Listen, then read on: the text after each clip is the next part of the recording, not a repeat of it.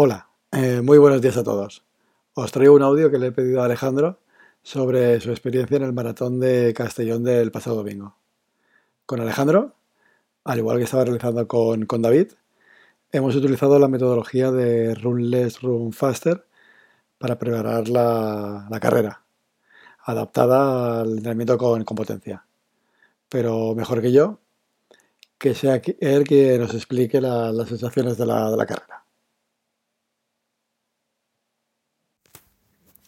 Buenos días, eh, soy Alejandro Martínez y aprovechando que este fin de semana he disputado el Maratón de Castellón y que José Luis me ha estado entrenando con el método de Run Less, Run Faster y eh, todo ello monitorizado con el potenciómetro, pues bueno, me ha pedido que os cuente un poco cuál ha sido mi experiencia tanto con este tipo de entrenamientos como en, en el propio maratón. Respecto al maratón de Castellón, pues bueno, deciros que efectivamente se cumple todo lo que contó José en el anterior podcast. Es decir, que el Maratón de Castellón es una carrera eh, totalmente para el corredor popular, ya sea por, eh, por ejemplo, los habituallamientos, unos habituallamientos muy completos, con prácticamente agua en cada dos kilómetros y medio, con geles en prácticamente todos, fruta y sin agobios a la hora de tener que coger el agua o la fruta o lo que fuera.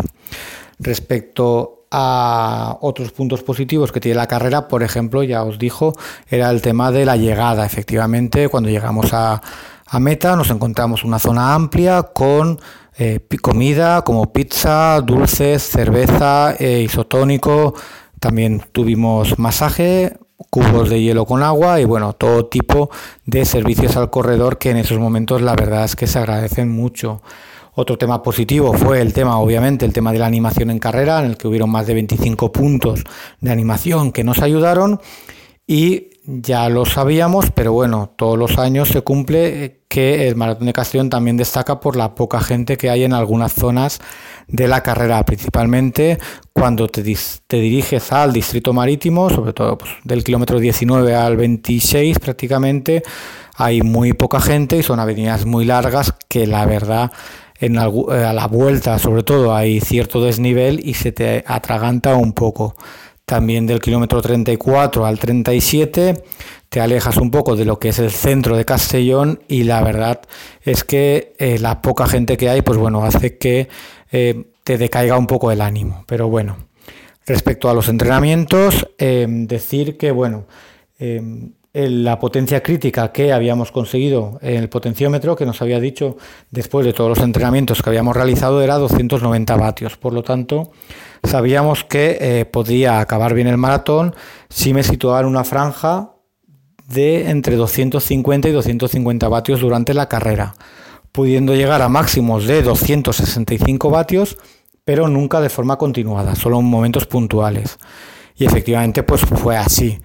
Eh, la salida, pues bueno, la salida en Castellón es ligeramente hacia abajo, pues bueno, los primeros kilómetros sí que eh, salía cerca de 260 vatios de potencia y aunque quise controlar, pues bueno, hice la primera parte de carrera un poco más rápido de lo que esperaba y el 10K lo hice en 5.27 como eh, iba con un grupito y nos encontrábamos bien, pues bueno, la media maratón la acabamos en una hora 54 y a una media de 5.25 eh, y una más o menos de potencia. Estábamos situados ya en la franja de los 250-250 vatios eh, que me había comentado José.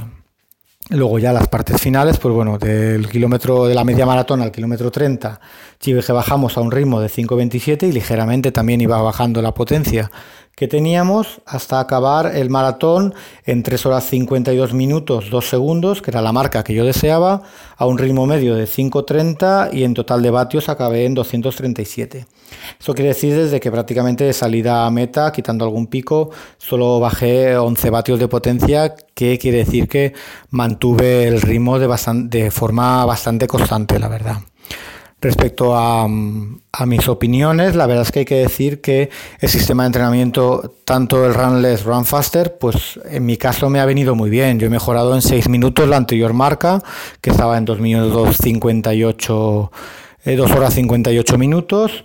Y eso ha sido gracias a que, a pesar de haber corrido menos, porque la verdad es que corríamos tres días a la semana, sí que de forma alternada íbamos eh, añadiendo pues, sesiones de spinning o de hit pero sí que es verdad que las rodadas eran mucho más largas. He visto rodadas de 30 kilómetros, de 28, de 26 y prácticamente desde el principio de entrenamiento las rodadas eran bastante largas.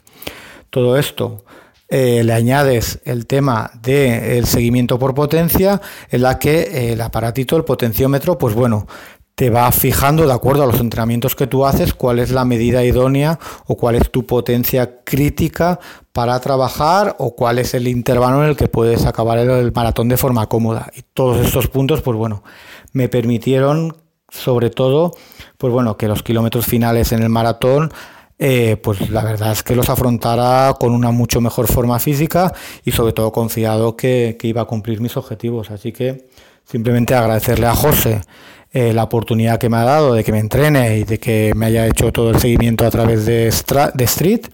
Y nada, y animaros a vosotros a que el año que viene, pues bueno, os apuntéis al maratón de Castellón, que desde luego eh, no os arrepentiréis. Buf, Alejandro, no puedo estar más orgulloso de, lo que has contado. vaya, vaya resultado. Hemos conseguido el objetivo de bajar de cuatro horas. Y no solo eso, encima has mejorado en más de 6 minutos tu, marca personal. De 3 horas 58 la hemos bajado a 3 horas 52. Y sobre todo que terminaste corriendo. Terminaste al ritmo que teníamos fijado sobre 250 vatios y con esas condiciones eh, pudiste llegar hasta, hasta el final. Cansado, sí, pero corriendo. Nada, eh, enhorabuena. Ahora, Alejandro, a continuar y vemos el próximo reto. Y nada, a vosotros oyentes del podcast, tenemos otra, otra historia en el, en el canal. Bueno, me despido hasta, hasta el próximo día. Adiós.